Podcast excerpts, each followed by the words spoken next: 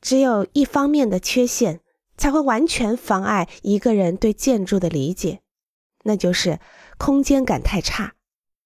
因为建筑是三维的，这是问题的核心。如果无法感知抽象空间，就不能构思建筑。数学主要用在理解物理原理和逻辑课程中。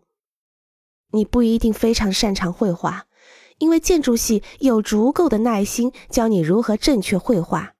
如果不是太追求美感的话，我已经学了四次如何绘图。第一次是在大学建筑系。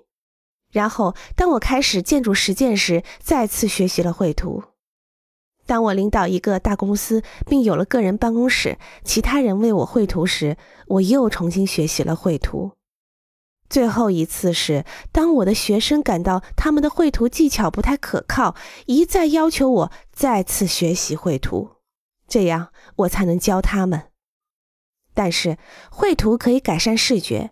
草图形式的绘图是可视化的关键，绘草图感到越容易越好。